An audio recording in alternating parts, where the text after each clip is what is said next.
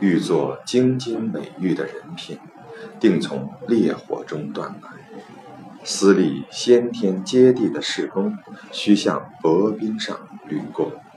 意思是说，要想培养纯洁完美的品德，一定要经过烈火般锻炼的考验；要想建立惊天动地的功业，也必须要经过危险境地的磨难。一念错，便觉百行皆非；防止当如渡海浮囊，勿容一针之下漏。万善全，使得一生无愧；修之当如凌云宝树，须假众目以称持。渡海浮囊是古时用牛皮或羊皮制成的气囊，渡海人防溺所用。与如今的救生圈功能非常的相同。下漏，下是瓦器的裂缝，下漏就是缝隙漏洞。凌云宝石树出自佛经《无量寿经》，西方佛地的宝树。意思是说，一念之差，办错了事，就会使人感到你好像所有的行为都有过失。所以要谨慎提防，就像渡海人携带的气囊一样，容不得针尖大。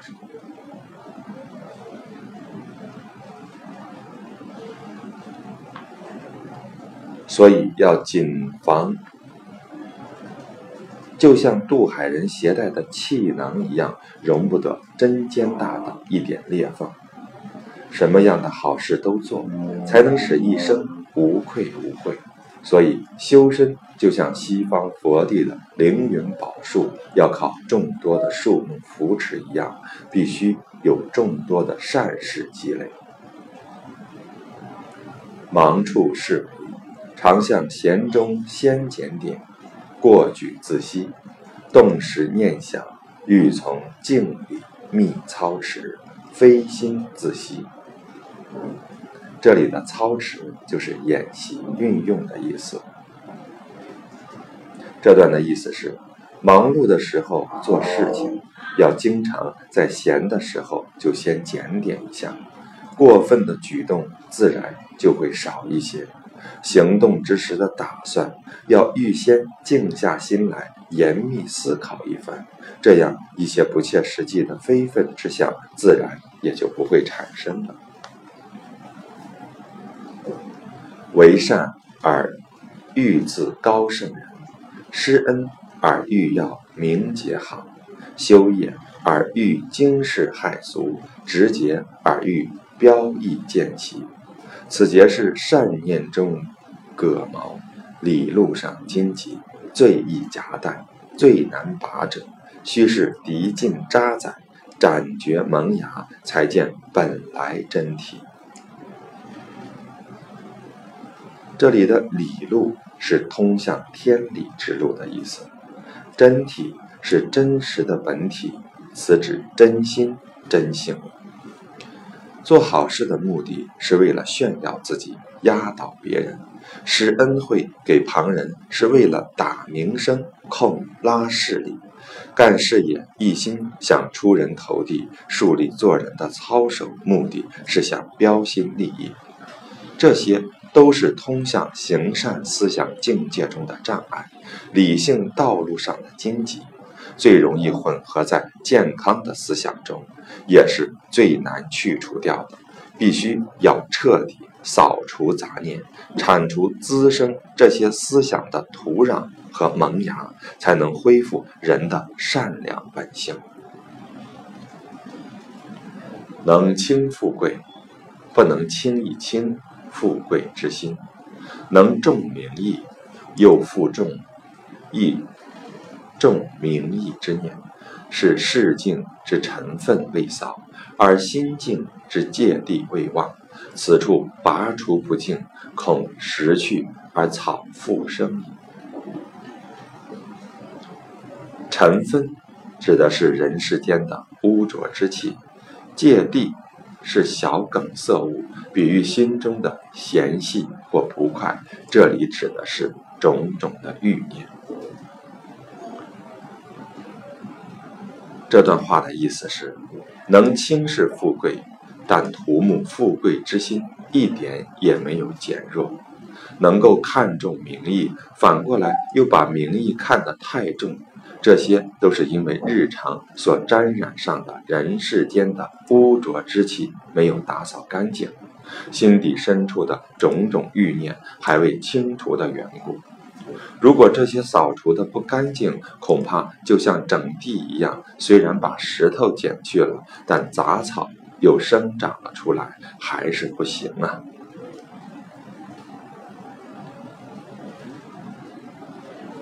纷扰故逆志之阳，而枯寂亦槁心之地，故学者当悉心玄默，以凝五真体，亦。当世志，一运，以养五元机。逆志的意思是心智沉迷于其中，枯寂亦高心。枯寂就是枯燥寂寞，槁就是干枯，槁心是心如枯木。息心玄默。息是鸟类止息，泛指停留、居住；息心指的是收心，玄默是沉默寡言。怡于是安怡快乐，圆机是圆融之机，此处指的是心体。这段话的意思是：纷杂糟乱的环境固然是消磨意志的场所，而过分枯燥。寂寞的环境也是使人产生心如枯木的原因，所以做学问的人，一方面应当安下心来，沉默寡言，以安定自己的本性；另一方面，也可适合自己的志愿，适当的放松和快乐一些，以使自己的本性更为丰满、圆融和完整。昨日之非不可留。留之则根尽复萌，而陈情尽累乎理去。今日之事不可执，执之则渣滓未化，而理去反转为欲根。这里的陈情是有眼烦心俗情，理去是指的义理情趣，执就是执着，自以为是。是因而变得固执，欲根就是欲念的根子。这段话的意思是，纠正以前的过错要彻底，一点也不能保留。如改正不彻底，就有可能死灰复燃。这样世俗的观念最终就会影响到对义理情趣的追求。今天的成功也不能固步自封。如果自恃而固执，就会走向反面，义理情趣反而转变成为欲念的劣根。无事便思有闲杂念想否？有事便思有粗浮意气否？得意便思有骄矜辞色否？失意便思有愿望。情怀否？时时检点，得到从多入少，从有入无处，才是学问的真消息。这里的消息指的是机关上的枢纽，引申为关键。为人处事，闲的时候要检查一下有没有闲杂欲念，忙的时候要检查一下有没有粗浅。浮漂的地方，成功时要检查一下有没有骄傲自负的言辞；不得志时要检查一下有没有怨恨和失望的情绪。这样时时检点自己，达到使杂念从多到少、从有到无的境界，才是人生学问的真正关键所在。世人有百折不回之心，才有万变不穷之妙用。读书人有了百折不回、不畏一切艰难险阻的意志，才能产生出无穷无尽的聪明才智来。立业建功，事事要从实地着脚。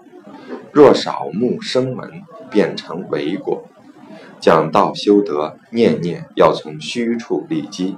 若稍记功效，便落尘情。要想成就事业，每做一件事都要脚踏实地。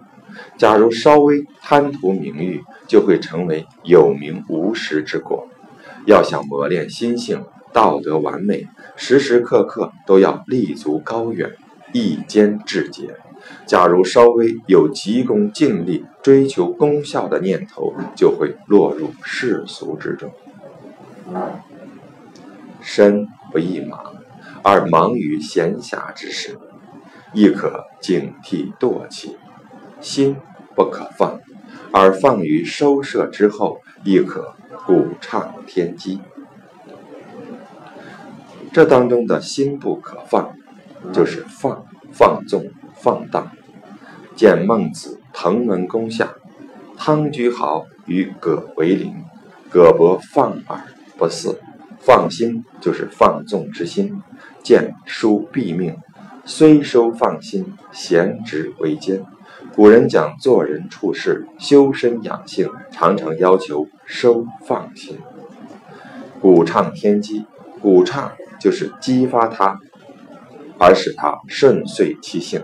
天机，人的天赋本性，鼓畅天机，就是使纯正的本性因受到激发而遂其所事。人不宜太忙，但在闲暇时适当找些事情做做，就可以防止滋生惰性。也不能太闲，因为心性不可太放纵。但在长期紧张之后，适当放松一下，也可以使纯正的本性因受到激发而随其所失。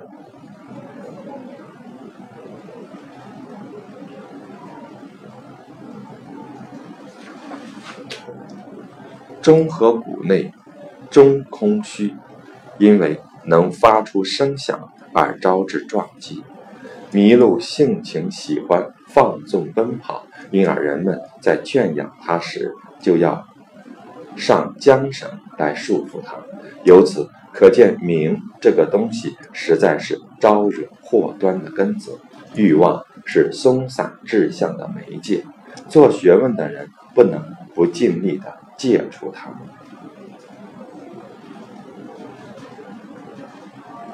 一念长兴，才必去神功鬼使；尘谦不染，方解开地网天罗。一念长兴，兴是清醒，一念长兴即整个心体经常保持清醒，整个身心经常保持清醒，才能躲开人世间的明枪暗箭，一尘不染。远离世俗，才能逢凶化吉。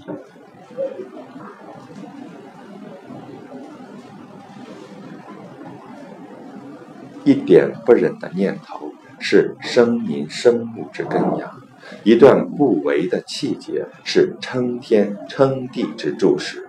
故君子于一虫一蚁，不忍伤残；一缕一丝，不容贪冒。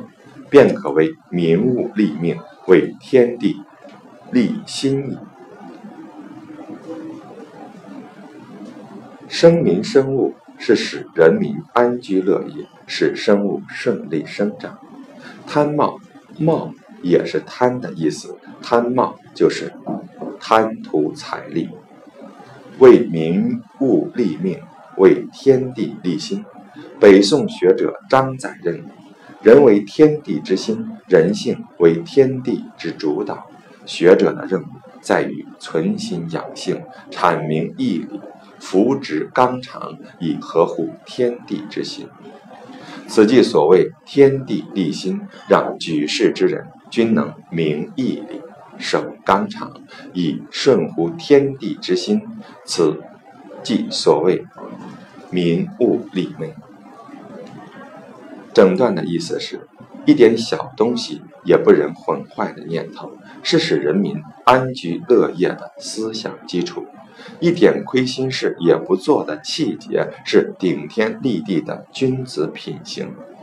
所以，作为君子，即使是一只虫蚁，也不忍心去伤害它；一条丝、一根线的好处，也不去贪占。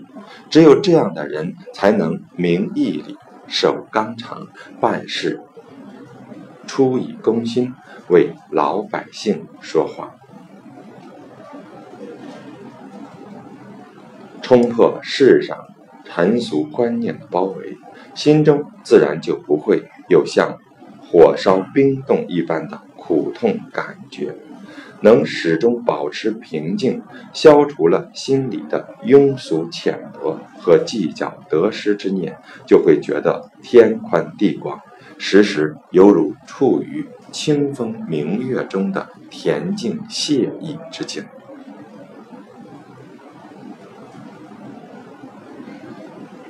学者处在热闹和沉寂不同的环境里，性格就起变化，兴趣也跟着转移。这还是思想锻炼不够成熟、心神混淆所引起的缘故。必须要直持心智，不使丧失自身的涵养。锻炼的好像能在静止的云朵里看见鸟飞，在平静的水里看到鱼游。看狂风暴雨，就像风平浪静一样；即在静静中看到动静，在动静中要看到静静。站在同一的立场看事物，才能领会同一的真髓和奥妙。心是一颗明珠，以物欲障蔽之。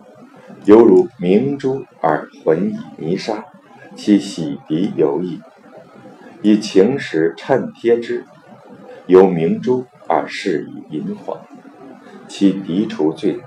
故学者不患垢病，而患结病之难治；不为事障，而为礼障之难除。这里的晴石是佛家用语，意为情欲。衬贴就是一物附加于另一物做陪衬，银黄就是白银和黄金。视障，佛教认为贪嗔痴等为达到涅盘之障，故曰视障。理障，佛教认为邪见能障碍正知，影响理性，故曰理障。人心像一颗明珠。若以物欲来迷惑它，就像是在明珠上面糊了一层泥沙，洗去还比较容易；假若染上了情欲，那就像明珠外面又包上了一层白银和黄金，去除就很困难了。所以说，有学问的人不怕染上不良的毛病，就怕思想上有了难治的之病。不怕其他方面出毛病，就怕思想上出现邪念，那是很难除去的。躯壳的我要看到破，破则万有皆空；而其心常虚，虚则义理来居。性命的我要认真，则万里皆备；而其心常实。实则物欲不入，万有就是宇宙间的一切事物。性命这里当天理讲，对作为自然界物质躯壳的我看破，看破了以后，宇宙间的一切事物就都是空的，心地就能常常保持清净。心里装的就都是义理，而对天理的我，则要认得真，做到存天理，去人欲，而万事万物之理在我心中就都具备了，心里就常处于充实状态，物欲就难以入侵了。面上扫开十层甲，眉目才无可憎；胸中涤去数斗尘，语言方觉有味。十层甲的意思，比喻一些人用来掩盖真面目的种种手段；数斗尘，比喻。堆积在人心中的各种欲念。一个人只有完全丢弃了假面具，才不会使人觉得面目可憎；只有彻底扫除了心中的私欲，说出话来才能让人听进去，打动人心。